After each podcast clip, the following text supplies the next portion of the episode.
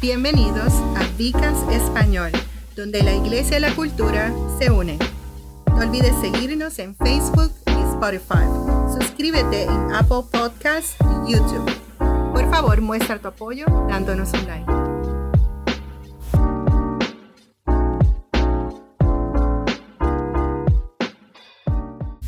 Dios bendiga en esta maravillosa mañana, tarde, noche, cuando sea que esté escuchando este Vicas. Estamos muy emocionados de compartir con ustedes. Este que les habla es el pastor eh, Freddy Román de la iglesia Viva Church y está con nosotros también. Roberto González, pastor de Viva Church, eh, eh, lead pastor del North Campus. También estamos trabajando en lo que es la educación y demás. Y, somos el anfitrión del Bicast.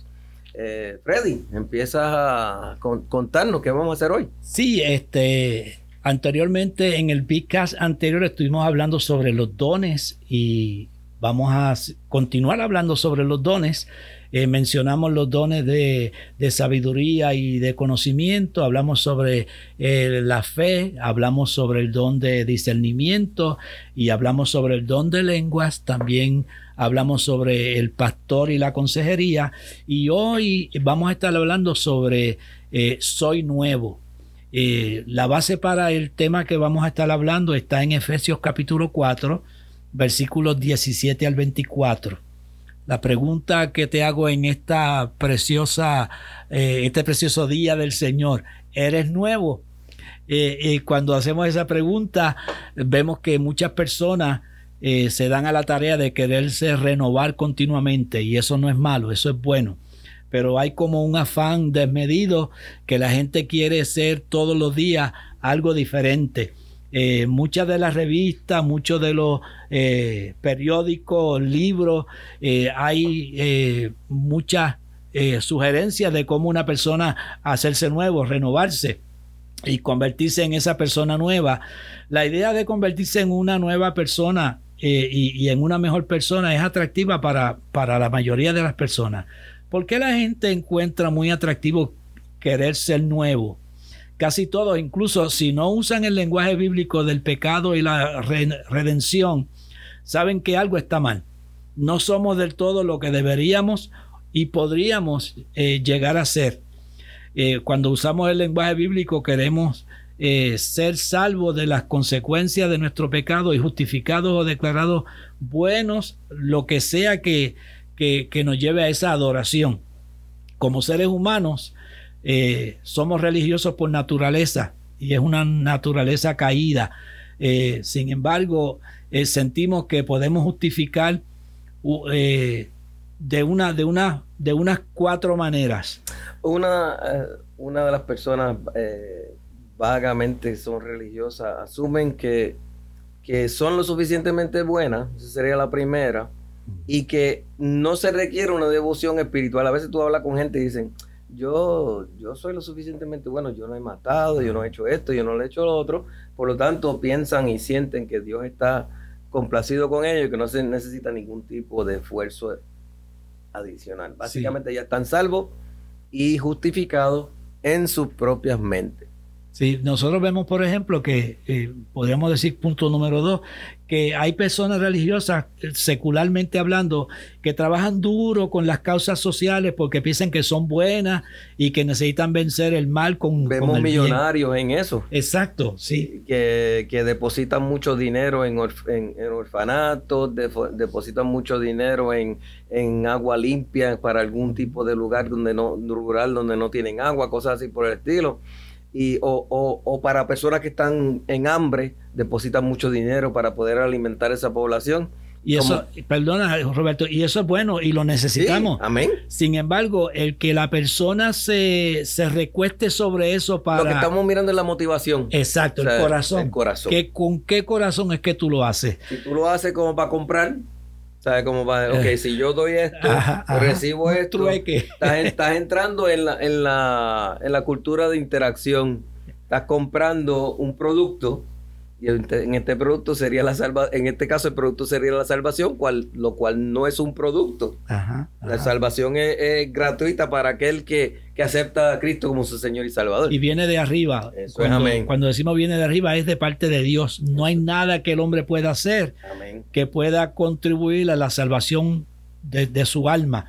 Eh, nosotros tenemos, por ejemplo, personas que, entre comillas, espirituales, no cristianas, tratan de cambiarse a sí mismas con ideas de autoayuda, eh, vagamente espirituales, queriendo volverse nuevas, pero sin entender cómo lograr eso en Cristo. Tú hablaste de eso, de la nueva era. muchas personas en todas estas cosas que la nueva era tienen alguna, algunos ritos y algunas eh, programas de 12 pasos. Cosas que, que, cada paso supuestamente los acerca más a una redención por algo que hicieron o una, o una salvación y sabemos que eso no es así. La, la, palabra no nos dice que eso es así. Eso más bien son obras y las obras son importantes, tienen que acompañar a la fe. Pero como Pablo dice, mira, no es por obras. Porque si tú, tienes los, si tú tienes los medios, tú, económico, tú puedes hacer obras más grandes que las que yo haga. Así que no es por obra. Y en un tiempo eh, se trató de hacer eso. Hubo un tiempo donde las personas compraban lo que llamaban bulas o cédulas.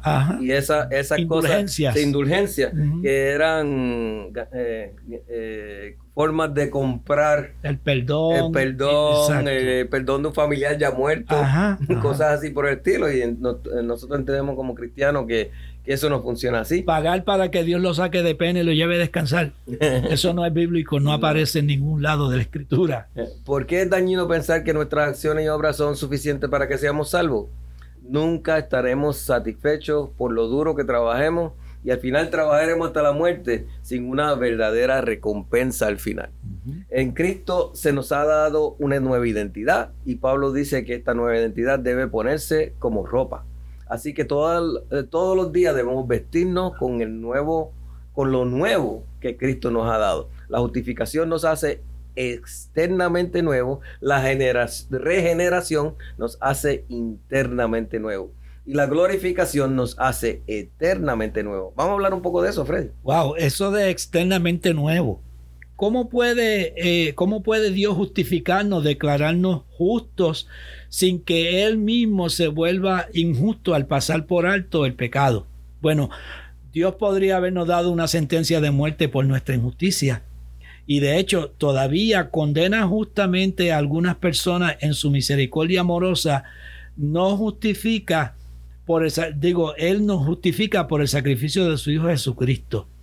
Dios nos quita nuestra injusticia pecaminosa a través de la muerte sustitutiva de Jesús y nos imputa la justicia de Jesús en lugar de nuestra justicia, de nuestra justicia propia. Nuestra injusticia. E, exacto, de nuestra injusticia. No podemos justificarnos, aunque muchas personas se agoten tratando de hacerlo. La justificación es algo que sucede externamente de nosotros.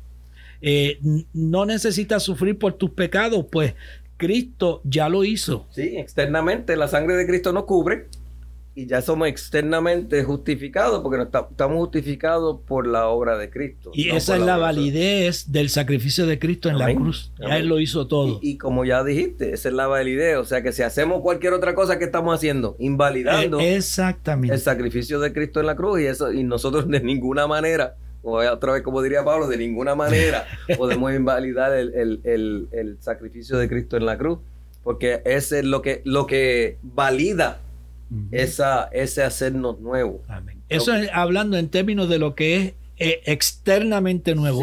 ¿Y qué de internamente nuevo? Vamos a hablar de eso. Mientras que la palabra regeneración solo aparece dos veces en la Biblia, se describe tanto en el Antiguo como en el Nuevo Testamento por muchas imágenes de forma indirecta. Y nosotros los cristianos tenemos varias cosas que, hemos hecho la, la, extracción del, tema por lo que la Biblia dice. Amén. Los ejemplos incluyen pues que somos partícipes de la naturaleza divina. Ah, tremendo. Eso somos nueva creación y que Dios nos ha dado un nuevo corazón. Ya eso ya está presentando cosas que están dentro de nosotros. O sea, nuestra naturaleza es lo quienes somos por dentro. Y que no depende de lo externo, porque es que Dios trabajando en el interior en, nuestro interior, trabajando en nuestro corazón, trabajando en nuestro, en nuestro DNA. O sea, que, muchas veces decimos que teníamos un, DNA diferente y ahora tenemos el DNA de Cristo. o sea, porque, porque empezamos a expresar características de la persona de Cristo. Dios está trabajando en ese hombre nuevo, en esa nueva criatura que fue engendrada en el momento en que aceptamos a Cristo como nuestro Salvador. Y en Efesios se habla de la regeneración como convertirse en el hombre nuevo, hecho vivo junto con Cristo y creado en Cristo Jesús.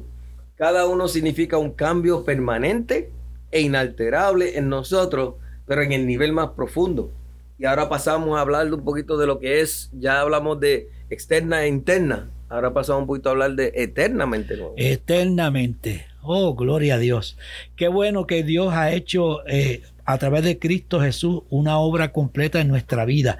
Mientras nosotros vivimos y respiramos en el ahora, ¿somos eternamente nuevos en este momento? No, no.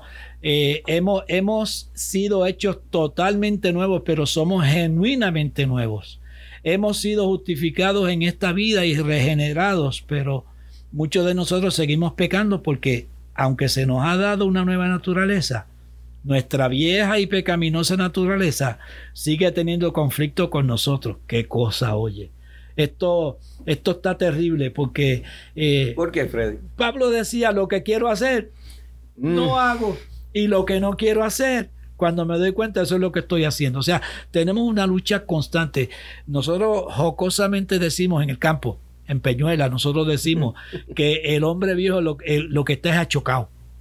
Achocadito. eso está interesante. Explícate eso un poquito. Tú sabes que una persona cuando, cuando Primero explícate la palabra achocado, porque yo no sé si todos nuestros, nuestros oyentes saben lo que quiere decir achocado. Cuando una persona se da un golpe en la cabeza y pierde el sentido por un momento, pero después lo recobra, pues dice, mira, está chocado. Le dieron un cantazo y ese cantazo. Es como estar inconsciente o eh, estar eh, aturdido. aturdido más bien, más bien. Y, eso es lo que pasa con la criatura vieja. Es decir, antes de nosotros conocer al Señor, operábamos en el área de, de la carne y de lo pecaminoso. Ahora que estamos en Cristo, tenemos un problema, porque no solamente estamos operando en nuestro cuerpo, en nuestra carne, pero hay un espíritu que quiere hacer la voluntad de Dios y entonces cuando ahí es que viene el conflicto, porque muchas veces queremos servirle a Dios con un corazón tan y tan y tan y tan y tan eh, limpio para Él que metemos la pata porque se nos mete por el medio esa, esa criatura vieja. Entonces, eso ocurre porque hay una semilla que está en nosotros, la semilla de la rebelión que mm. Adán nos puso y ahora estamos luchando con, con esa semilla del mal. Y, gracias a Dios por Jesucristo, que es el que nos ayuda y que nos libra para que nosotros podamos seguir siendo victoriosos en esta vida. Eso es amén, amén. En esta vida continuamente crecemos para vivir de nuestra nueva identidad como nuevas personas en Cristo a través del proceso de la santificación. Hemos hablado muchas veces de la santificación, que la santificación son tres etapas. La primera es cuando venimos a Cristo, tenemos una santificación instantánea.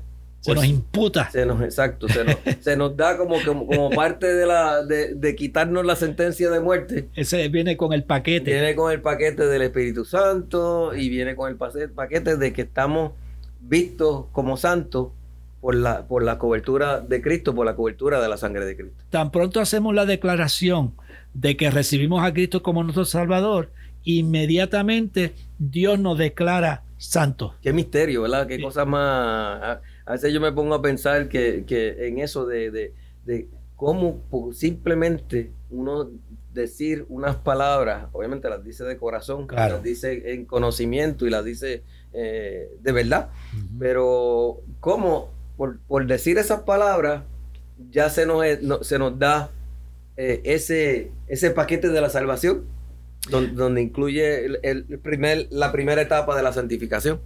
Y a veces nos da trabajo hablar eh, usando el vocabulario bíblico, porque yo me he encontrado con hermanos en la iglesia que yo digo, ¿cómo están mis santos?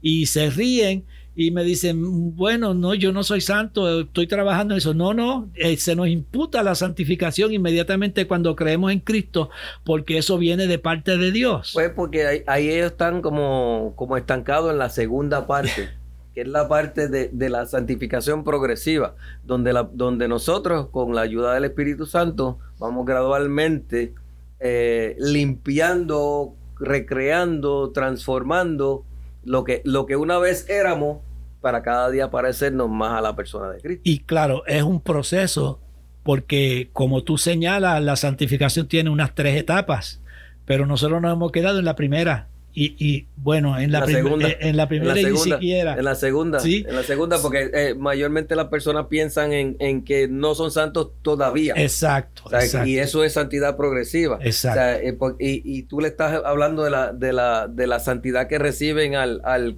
aceptar al Señor, que ya, ya tienen esa. Que inclusive Pablo muchas de sus cartas las abre, las abre con, con, ese tema de de saludos a los santos, y, ese tipo de cosas. Sí, es correcto. Eh, eh, qué diferente, Pastor Roberto, Pastor y Doctor Roberto, qué diferente sería si todos los cristianos pudiéramos internalizar realmente lo que Dios dice de nosotros. Sí, que empecemos a hablar como... Y de ese el tema que hemos estado elaborando a través de Efesios. Exacto, en la iglesia nos estamos edificando con precisamente con esa temática, pero hablando de la iglesia universal, sí. si todos nosotros los creyentes pudiéramos realmente hablar de acuerdo a la temática que Dios expresa de nosotros, lo que Dios dice de mí, que yo soy santo, que yo soy justificado, que yo soy perdonado, que yo soy bendecido. y las cosas serían diferentes y pudiéramos a lo mejor estar trabajando en la obra que Dios nos ha llamado a trabajar, pero vamos a decir con, con sentido, porque muchas veces hacemos cosas que no sabemos ni, por qué las estamos haciendo. La santificación y la justificación son procesos por lo que pasamos a lo largo de nuestras vidas. Eso sería la segunda etapa. Y la tercera etapa de la santificación sería la etapa eterna, que es que un día moriremos y si morimos en Cristo seremos hechos plenos y completamente nueva, nuevos por la eternidad en Cristo Jesús. Pablo decía, yo no pretendo haberlo alcanzado, ya, pero hago una cosa, me extiendo hacia lo que está hacia lo que está delante. Es importante que en esta etapa de tu vida donde tú te encuentras, tú no importa lo que ha pasado en tu vida cristiana, si has resbalado, si has caído, no importa, levántate. Mantén tu mirada firme hacia adelante porque Cristo está de parte de nosotros y nos quiere llevar a cumplir realmente lo que Él ha determinado para nuestra vida. Mira, yo digo que hay un libro escrito de cada uno de nosotros. Y en ese libro escrito de cada uno de nosotros están todas las, todas las obras, todos los prodigios, todos los milagros, pero están todos los resbalones, todas las caídas, todos los machucones, están ahí escritos también. Si nosotros pudiéramos, si pudiéramos adelantarnos del capítulo 1 al último capítulo, eh, veríamos eh, la gloria, pero entre el empezar y la gloria está la historia. Y por eso decimos, hay un dicho que dice, tú ves mi gloria, pero no conoces mi historia. Mm. O sea, para yo llegar a esta gloria he tenido que pasar, como decimos allá en el barrio, la zarza y el guayacán. ¿Y qué es eso del salsa y guayacán, joven? Eso es todas las dificultades que se nos presentan en el camino. Y las dificultades no son pocas y no son fáciles. Y las dificultades son difíciles. Sí, son difíciles, valga, la, redundancia. Bueno, hemos estado hablando bajo el tema Soy Nuevo. Eh, utilizando Efesios 4, 17 al 24, como parte de esta serie que hemos estado llevando de Efesios. Esta es la segunda, el segundo vicas de esta, de esta parte de la serie. Hablamos anteriormente de Tengo dones y hoy estábamos hablando de Soy Nuevo. Con ustedes, este es su servidor, Pastor Doctor Roberto González. Me acompaña el Pastor Freddy Román para servirle. Que Dios me los bendiga, que Dios me los guarde. Gracias por acompañarnos en Vicast Español. No olvides seguirnos en Facebook y Spotify. Suscríbase en YouTube y Apple Podcasts. Por favor, muestre tu apoyo con un like. Esto hace que crezca el Vicast y a expandir el Evangelio.